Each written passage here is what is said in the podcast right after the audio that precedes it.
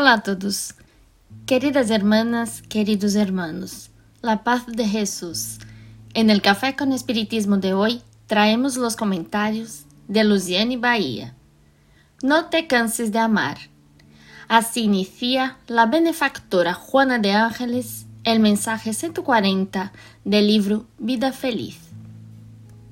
Esta sencilla frase ya produce ecos en nosotros como un aluvión de pensamientos.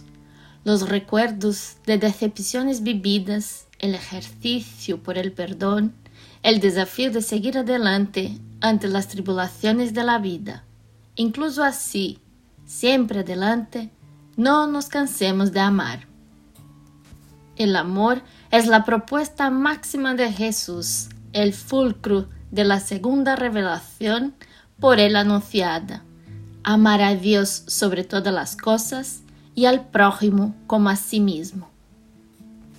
La invitación es de autosuperación ante cualquiera que sea la situación, por más difícil que sea, sigamos amando. Es el sentimiento que invita lo que hay de más divino en nosotros para que se exprese. Es el brille tu luz. Es posible que la respuesta del amor, reflexiona la benefactora, no te llegue inmediatamente. Si existe una respuesta, debe existir una pregunta. Preguntar al amor.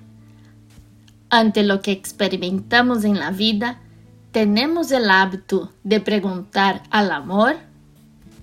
En el libro Amor Imbatible Amor, Juana afirma que como ejercicio personal debemos habituarnos a preguntar al amor lo que él nos aconseja que hagamos. O sea, adoptar el amor como consejero para nuestras decisiones.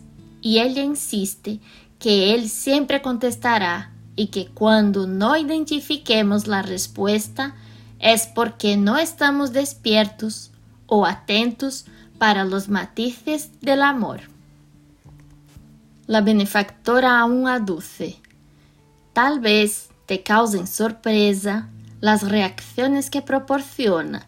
Es posible que las encuentres desanimadas.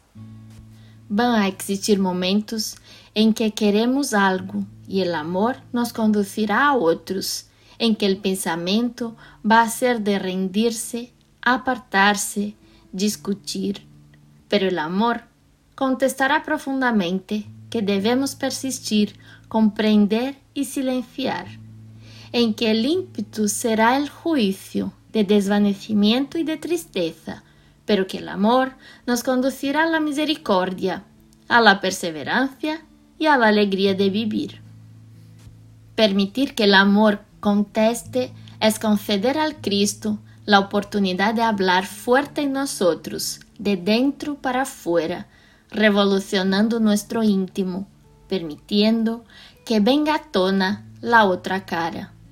No más la cara habituada a las peleas, a los desacuerdos, a las desesperanzas, sino la cara que es intrínseca, desconocida, poco explorada, no iluminada, que el amor propuesto por Jesús es el gran rayo de luz a despertar conscientemente nuestras responsabilidades reales.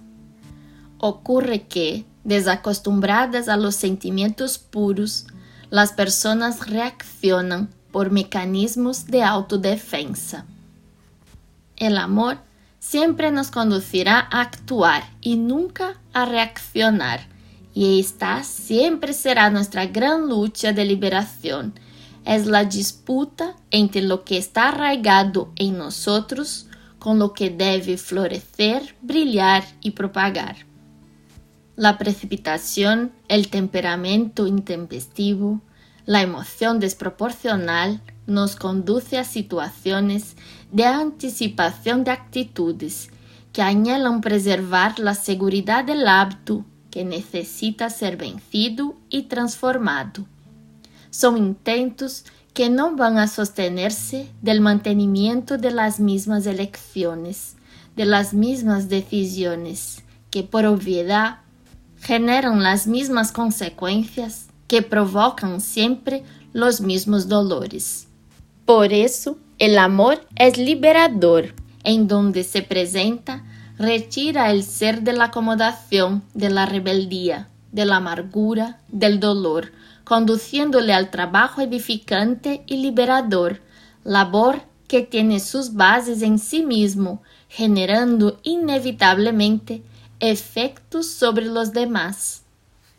La benefactora sigue conduciéndonos a otras reflexiones, insistiendo, pues conseguirás demostrar la excelencia de ese sentimiento sin límite y lo mimetizarás a aquellos a quienes amas, recibiendo de vuelta la bendición de que se reviste.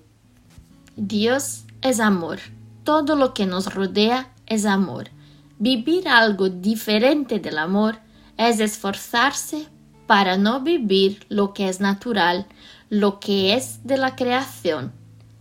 Desentonar del amor es mucho más laborioso que amar pues es nadar contra la corriente. De la misma manera que agota insistir en el flujo contrario al curso de las aguas, también el ser humano se fatiga en permanecer contrario a la ley de amor. Vencido, constata que siempre es el amor y que todos los intentos contrarios van a traer por efectos instrumentos educativos de retorno al amor del Padre. Así, comparto algunos fragmentos de una linda canción de un hermano muy querido de aquí, de la provincia de Bahía, en Brasil, el cantautor Armando Luis. Él nos habla así sobre el amor. Ame desde el despertar, ame mucho, ame sin parar, ame sin condiciones, Ame para reflexionar el cuidado, la calma en tu atención. Ame para florecer. Ame siempre. Ame de verdad. Una sonrisa puede cambiar el día de alguien, hace el mundo desbordar de luz. El amor es la naturaleza del divino, da sentido a la intención de la vida. Entonces, ame hasta el final. Y así también concluye la benefactora el mensaje de hoy. Ama, por lo tanto, siempre. Con gratitud inmensa en el corazón, un gran abrazo y hasta el próximo podcast Café con Espiritismo.